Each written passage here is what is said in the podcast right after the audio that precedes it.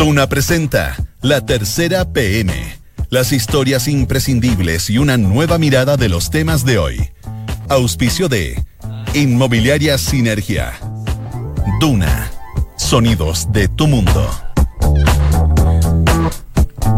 Dos de la tarde con dos minutos. Les damos la bienvenida a la tercera PM. Los saluda Sebastián Rivas. Estos son los titulares que se encuentran a esta hora en la tercera PM. En el caso Caradima, el arzobispado le paga a las víctimas indemnización por 441 millones de pesos. Sigue la atención por el cambio de gabinete. Senadores UDI están de acuerdo con cambiar a ministros de la moneda.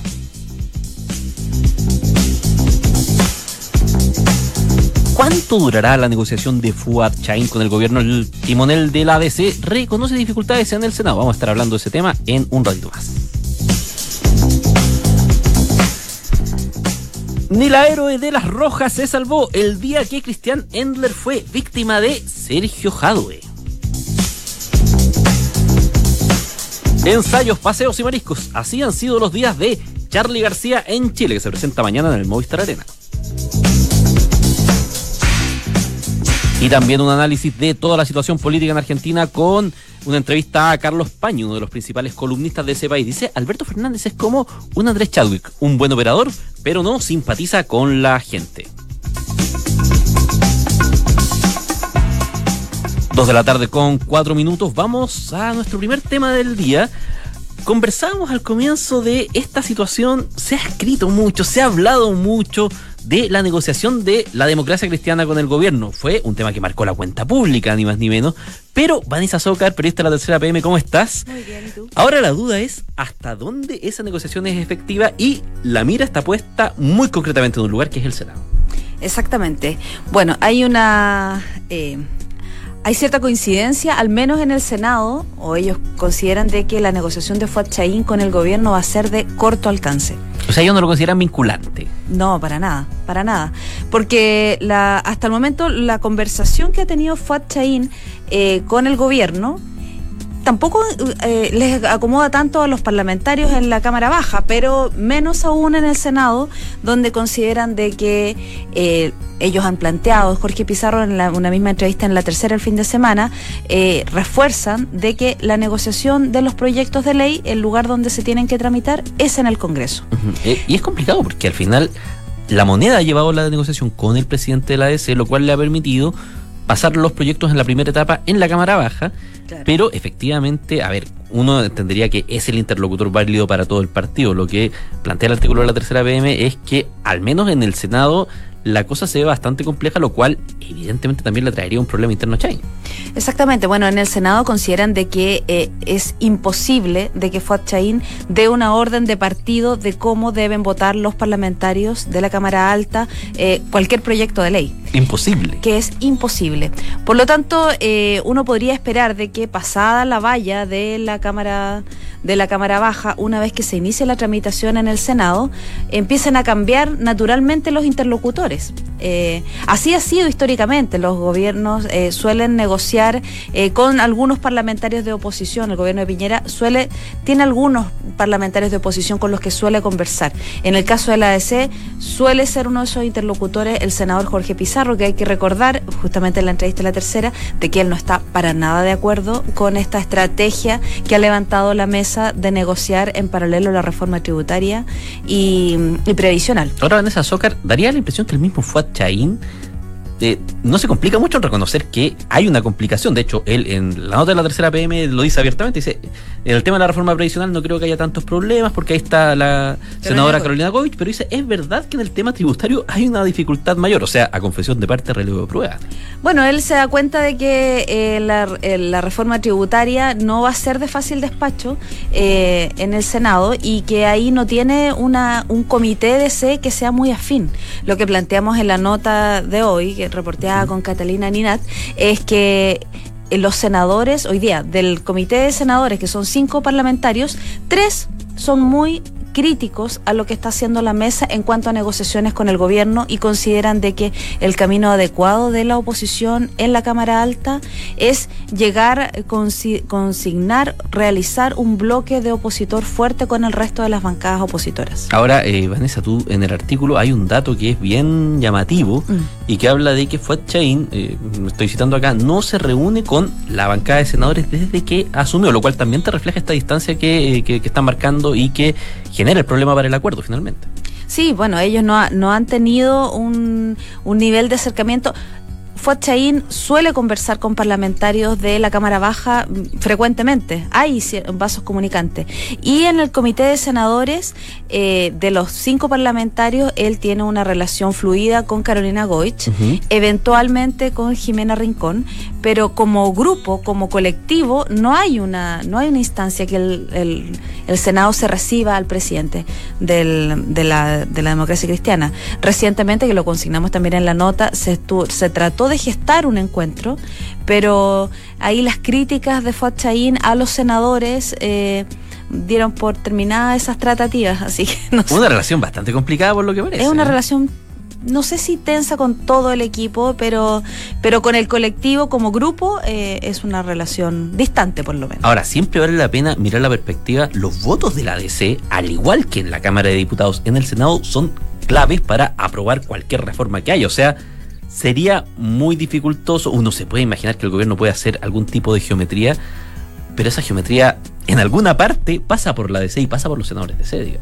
Bueno, en la, en la moneda tampoco estaba muy cómodo con la actuación de Fuad Chaín en estas últimas semanas. Recordemos que después de la cuenta pública, él sale a cuestionar públicamente al gobierno, eh, a decir de que eh, la DC todavía tiene el sartén por el mango, eh, y eso no, no, no... A congelar los acuerdos, decía, mientras, No, se, aclarara bien el tema del 4%. Quién lo iba a administrar. Eh, en el fondo, Chain está en una situación, eh, lo que tú marcas es que está en una situación compleja. El tono eh, de sus palabras en las últimas semanas no ha caído bien entre los senadores y, como te decía, tampoco en el gobierno, que plantean de que esta negociación con él efectivamente se dan cuenta de que tiene un alcance, un alcance limitado y que una vez que lleguen al Senado y hacen una advertencia, entendemos nosotros de que si no hay un cambio de tono va también a haber un cambio de interlocutor. O sea, es probable que uno pudiera ver, eh, es el ejemplo del gobierno de Michelle Bachelet, pero la famosa cocina, digamos, donde se acordaban los proyectos, ¿se podría dar algo así en el Senado en caso de que Fachain también no logre alinear a, su, eh, a sus parlamentarios, a sus senadores, como hasta el minuto, digamos, parece que no lo está logrando hacer? En el Senado, por lo menos, es muy difícil. Vanessa Zócar, periodista de La Tercera PM, un millón de gracias por estar conversando hoy día con nosotros acá en Radio Una. Que esté muy bien. Son las 2 de la tarde con 10 minutos. Seguimos analizando las noticias que marcan el rumbo de la jornada. Esto es La Tercera PM.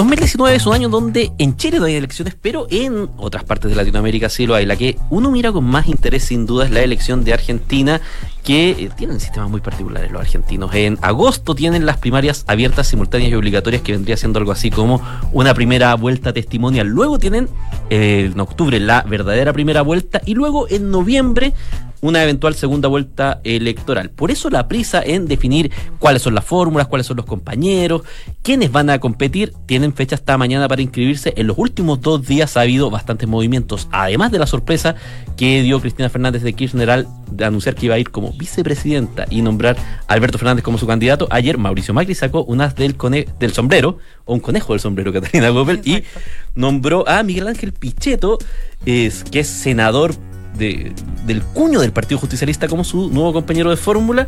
Y Catalina Goppel, ¿qué es lo que está pasando ahora en Argentina? ¿Cómo se ha movido eh, todas estas últimas horas? Porque entiendo que hay otra fórmula presidencial también, pero este mundo de la tercera, bienvenida a la tercera. Muchas gracias. Claro, así como lo resumías muy bien, hay un torbellino de anuncios en Argentina como siempre un torbellino político, ahora tenemos una tercera fórmula presidencial a cargo de Roberto Labaña con Juan Manuel Urtubé. Ellos vienen de, de esta tercera vía que se, se intentó posicionar en Argentina, que al parecer no tuvo mayor éxito, ya está bastante desintegrada. Eh, ¿Quiénes son ellos los que esperan romper esta grieta que hoy la encara Mauricio Macri y Cristina Fernández? Eh, así de simple el panorama. Eh, tenemos tres fórmulas presidenciales con dos grandes favoritos. Vámonos un paso para atrás, Catalina. ¿Qué pasó ayer? ¿Cuál es el significado político? ¿Cómo se ve en Argentina el tema de que Mauricio Macri haya nominado finalmente a Miguel Ángel Pichetto como su compañero de fórmula? Tú hablaste con Carlos Pañi, que es uno de los analistas más respetados. eh, la gente que lee La Nación de Buenos Aires sabe que sus columnas son referentes obligados. ¿Cómo, cómo se ve allá esta maniobra del presidente argentino? Como una maniobra, de hecho, una maniobra bastante interesante, bastante sorpresiva, especialmente viniendo de la Casa Rosada. Y a propósito de la misma sorpresa que dio en mayo Cristina Fernández de correr como compañera de fórmula de Alberto Fernández, eh, como se decía, para suavizar su imagen política, para extender la invitación de voto a este, a este peronismo no kirchnerista en el fondo, eh, ¿qué es lo que hacen ellos también acercándose a un Sergio Massa? Una definición que se espera conozcamos en las próximas horas. Eh, Sergio Massa que también integrada esta alternativa federal, lo que hace Mauricio Macri es exactamente lo mismo desde la otra vereda, es buscar la mayor cantidad de votos de este peronismo no K, eh, incluye a Miguel Ángel Piqueto, que es un hombre eh, con bastante cercanía a los senadores y a los gobernadores, un hombre que podría darle a Mauricio Macri una buena señal a los mercados de gobernabilidad en lo que se espera eh, sea eh, la tramitación de leyes que son importantes para la negociación de la deuda de un país que hoy día está en crisis. Y además hay- había otro factor, Catalina Coppel, que eh, lo, mostraba como muy relevante. Carlos Paña decía, bueno, quizás Pichetto no le da tantos votos a Macri como sí le da estabilidad, en el sentido de que lleva 17 años como el presidente, eh, diríamos acá, el jefe de bancada de eh, los del Partido Justicialista en el Senado y es el tipo que negocia con todos los gobernadores, que conoce a los sindicatos que en Argentina son muy fuertes. Ahí pareciera también que Macri está haciendo una apuesta también a mediano plazo de decir, bueno, el, si es que voy a un segundo gobierno, me puede ser una figura clave para lograr que eh, de alguna manera tener mayor control sobre las cosas que están ocurriendo. Claro, totalmente. Todo lo que es el aspecto de gobernabilidad en un país en crisis es muy interesante porque después nacen los cuestionamientos de otros de hasta dónde prima la identidad política hoy día en Argentina en esto de los pactos. Y exactamente porque en el fondo Mauricio Macri eh, negoció una deuda con el Fondo Monetario Internacional, algo que se va a tener que renegociar en un próximo gobierno que desde ya se prevé no va a ser un buen gobierno. Argentina eh, tiene un largo camino y lo que dice el mismo Carlos Pañi es que eh, de repuntar la economía y en un escenario, eventual escenario que Mauricio Macri resultara reelecto, eh, lo que se necesita es que mantener a los mercados tranquilos y con la confianza de que Macri va a poder gobernar. ¿Y cómo va a poder gobernar? Sacando leyes en el gobierno y qué mejor estrategia para él en su visión de traer a un hombre que le va a permitir sacar las leyes que necesita desde el Poder Legislativo. Catalina Gopel, expliquemos a la gente un poco por qué hay tanta prisa en una elección que uno dice, bueno, eh, la elección es en octubre. ¿Cómo es este sistema tan complicado en Argentina que les obliga a los candidatos a declarar ya mañana su intención de, como, como plazo máximo, su intención de competir? Buen Claro, día, eh, es un calendario electoral bastante amplio con respecto a lo que vemos en otros países que tenemos primera vuelta, segunda vuelta y a veces incluso solamente la primera vuelta. El escenario importante acá hay que aclarar es la polarización que existe en Argentina con dos candidatos favoritos. Eh, hoy día debemos decir que es Alberto Fernández y Mauricio Macri, eh, entendiendo que Alberto Fernández es el rostro de la fórmula que comparte con Cristina. Alberto Cristina, claro. Exactamente. ¿Y eh, qué pasa? Que el 11 de marzo son las pasos, estas primarias abiertas, simultáneas y obligatorias. 11 de agosto, 11, ¿qué dije? 11 de marzo. Sí, me corrí un par de meses. 11 de agosto, eh, que en el fondo, ¿qué hace? Esto valida las candidaturas de quienes van a competir a través de los pactos en octubre. Perfecto. Y aquí sí que no me equivoqué de mes. O sea, ya, y eso es, eh, tú no puedes evadirte, o sea, tienes que, es- tienes que ir a esa elección si es que quieres competir en octubre. Claro, pero hay algo todavía que es mucho más interesante en Ya. Argentina y que es lo que pasa este año, que las elecciones generales, es decir, las nacionales de la Casa Rosada, están anexadas en la misma boleta con las elecciones de la provincia de Buenos Aires. que es el bolsón electoral por excelencia en Argentina, digamos. Claro, es la, es la provincia con mayor población, es la más emblemática y es la que hoy tiene Cambiemos con, con como la describen en, en los medios trascendinos, como la flamante gobernadora María Eugenia Vidal, que por otro lado, desde la otra vereda ponen a un Axel Kisilov, que es el exministro de Economía Cristina Fernández, Ahí también hay pelea. y también hay pelea, pero todas las otras alternativas y por qué falla la tercera vía en Argentina, dice el mismo Carlos Pañi, es porque nadie tiene un componente como María Eugenia Vidal en su propia papeleta. Y ahí comienzan los pactos. O sea, a ver, en el fondo lo que tú vas a tener es, en esa elección es a María Eugenia Vidal por un lado, Axel Kisilov por el otro, y hacia arriba, digamos, ellos son los que también van a recibir o van a empujar, en el caso de Vidal, que tiene muy buena aprobación, eh, el voto hacia Macri o hacia eh, Cristina Fernández y Alberto Fernández, respectivamente.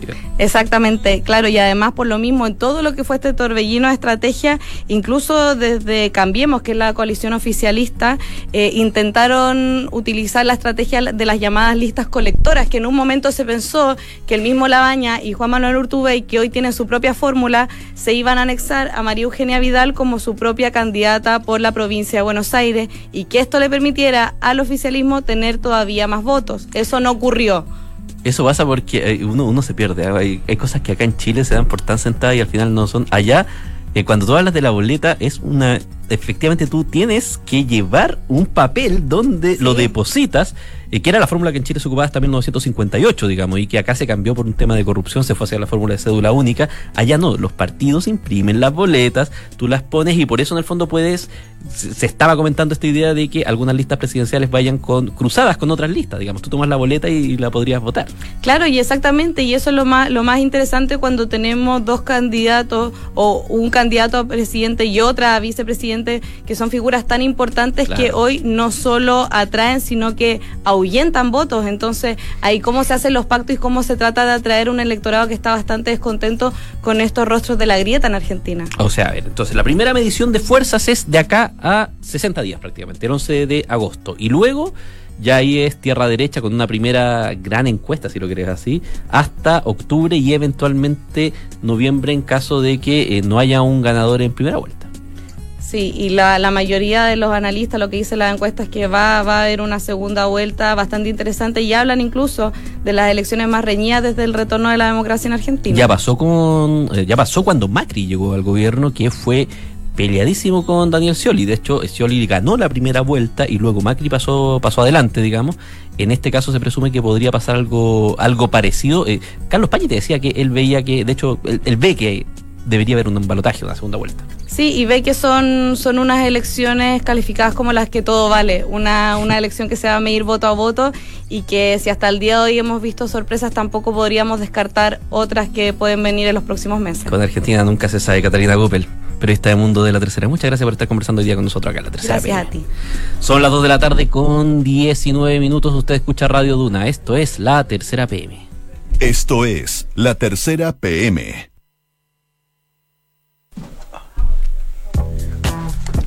2 de la tarde con 20 minutos. Seguimos haciendo la tercera PM. Ayer comentábamos, eh, estábamos haciendo el programa mientras Chile jugaba su partido con Suecia suspendido por medio de la lluvia en el Mundial Femenino de Francia 2019, el debut. Un debut que pese a ser una derrota por 2 a 0, en general fue calificado como eh, un debut histórico, no solamente por el hecho, digamos, de que era el primer partido, sino también porque el rival era de fuste y un resultado como el 2 a 0 era un resultado bastante bueno. Ahora, ¿cuál es el camino que recorrieron? ¿Cuáles son las anécdotas? ¿De dónde viene el fútbol femenino? En la tercera tenemos a Rodrigo Retamal, coordinador del equipo de la tercera digital, pero que también es autor, ¿cómo estás Rodrigo? Hola, ¿qué tal, Seba? Del libro La batalla de las pioneras, que se editó el año pasado, se reeditó este año a raíz del Mundial y que cuenta un poco la historia de cómo el fútbol femenino ha ido surgiendo en Chile, una historia bastante reciente y que tiene algunos eh, episodios bastante insólitos. Yo, eh, Rodrigo, no quiero partir cronológico, quiero partir con un episodio que de hecho tú profundizas en esta segunda edición del libro eh, y que tiene que ver con cómo Sergio Jadwe terminó complicando nuestro nunca bien ponderado Sergio Jadwe a las selecciones femeninas. ¿Cómo es esa historia, Rodrigo Retemar? Seba, eh, la historia es la siguiente. Eh, no sé si recuerdas que hace 11 años se jugó en Chile el Mundial Sub-20, que se jugó en Coquimbo, en la Florida, se jugó en Chillán y se jugó en Temuco. Se levantaron cuatro estadios nuevos para esa Copa del Mundo. Claro, eh, la selección será la de Marta de Gedó. Exactamente. tras ese Mundial, porque los estadios se llenaron, hubo un éxito en, cuanto a la organización, estaba como presidente de la NFP Harold May Nichols, quien sí impulsó un trabajo de desarrollo para el fútbol femenino y eso empezó a traducirse en resultados a nivel juvenil, por ejemplo, una medalla de oro en los Juegos Olímpicos de la Juventud, eh, la- las selecciones menores comenzaron a tener éxitos, el mayor de ellos fue la clasificación al Mundial Sub-17 de Trinidad y Tobago el año 2010. Pero Perfecto. como sabemos, Sergio Jadwe asumió la NFP, Harold Mendigo se tuvo que ir.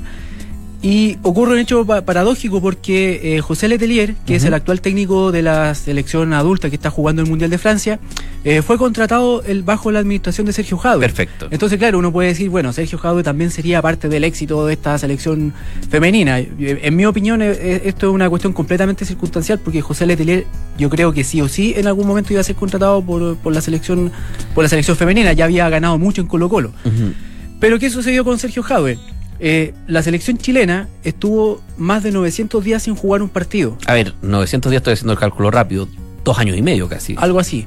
Eh, estuvo eh, alrededor de mil días sin jugar un partido de fútbol y eso significó, entre otras cosas, que la selección chilena femenina adulta ni siquiera figurara en el ranking FIFA. No que no tuviera No, ningún puntaje, nada. No existía. No existía en el ranking FIFA. Estaba en el listado de, no sé, ciento y tantas selecciones. ver, Chile no estaba. Pero lo que tú estás hablando pasó hace dos, tres años, digamos. O sea, no pasó hace, tan, a- Pasó- hace mucho, dije. Eso pasó justo antes de la Copa América que se jugó el año pasado en La Serena. O sea, estamos hablando, démosle un año de margen más o menos. Más o menos de, ese- de esa temporalidad estamos hablando. Chile no existía. Hoy día Chile está en el lugar 39. Eh, hasta hace dos, dos años y medio Chile no, no estaba en el ranking. Y era, era tanta la crisis del fútbol femenino a nivel de selecciones que surgieron dos organizaciones de la sociedad civil. O sea, esto, esto no, lo, no lo pensaría en el, en el fútbol de hombres, sí pasó en el fútbol de mujeres. Surgió la ANJUF, que es una agrupación de jugadoras de fútbol femenino, que coexistió y siguen coexistiendo hasta el día de hoy con la COFUF, que es la Corporación de Fomento del Fútbol Femenino, que fueron estas dos organizaciones las que comenzaron a empujar el carro para que la actividad no muriera derechamente. Y claro, y después vino Arturo Salá, que asumió eh, como presidente de la NFP, eh, se organizó la Copa América, y, hay- y ahora ha habido un- una cierta continuidad con Sebastián Moreno eh, encabezando la, la ANFP. Así que si hablamos de que de- de- de- del fútbol femenino, hablamos de lo que hizo la selección ayer, tomando en cuenta este antecedente que es más o menos reciente, más toda la historia de sacrificios y de temas culturales asociados, efectivamente uno va más allá del resultado y la actuación de, de la selección femenina ayer fue a todas luces histórica.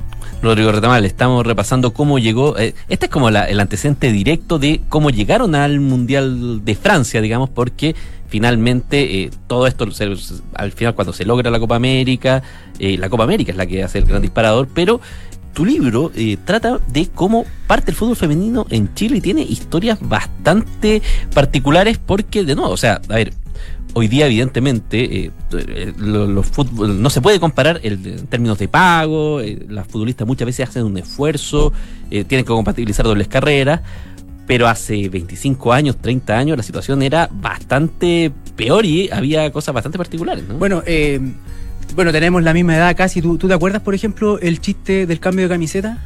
sí, Eh, por mucho tiempo, mucho tiempo los humoristas eh, se hicieron millonarios con ese chiste. Eh, ese era- parte de, lo que significaba culturalmente que las mujeres jugaran al fútbol hace no mucho tiempo. Estamos hablando del año 91 en adelante. Estamos hablando de una época en que, bueno, la, primera selección de la historia es del año 91, se formó literalmente desde cero. Y cuando se habla desde cero, que no, no había, por ejemplo, un campeonato de primera división, a, las jugadoras había que ir a buscarlas, o, o- o se pasaba un anuncio por la prensa. Eh, estamos hablando también de una época, década de los 90, en que la diferencia entre un equipo de barrio y la selección chilena era el juego de camiseta y el nombre, porque durante mucho tiempo la selección chilena en la década de los 90 practicó en cancha de tierra. Hoy día sería un escándalo. Claro. Pero en, la- en- en los 90 eso era normal, era lo, lo habitual. Eh, otro ejemplo, eh, las jugadoras del año 91, cuando eh, en el libro cuentan que lo dejaron todo por pertenecer a la selección, ese todo es literal.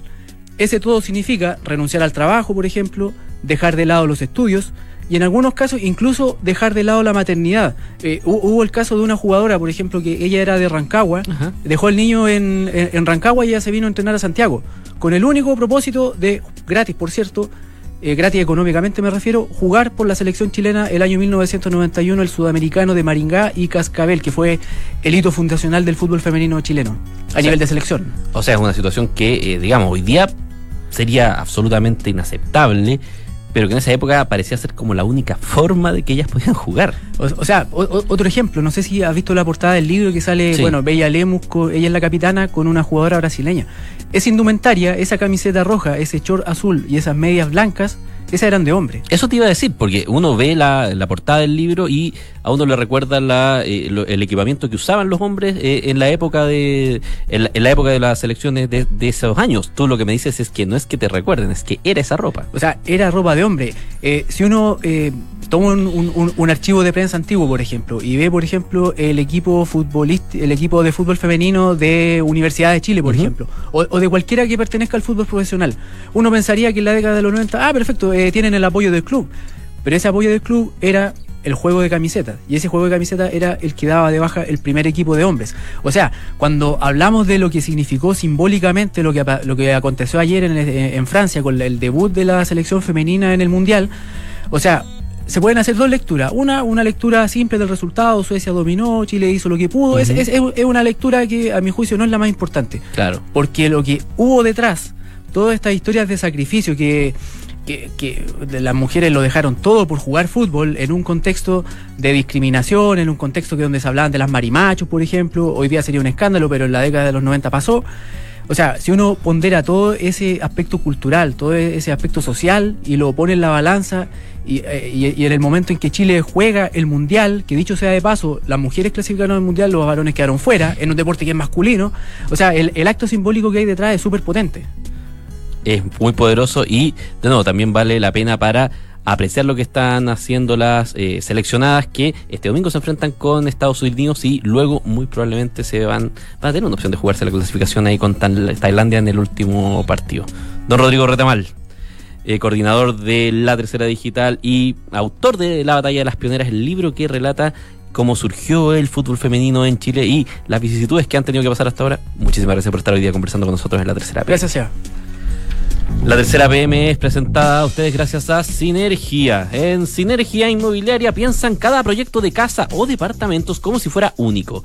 La distribución de los espacios, diseño vanguardista y terminaciones que encantan. Sinergia Inmobiliaria, espacios, espacios bien pensados. Conócelos en isinergia.cl.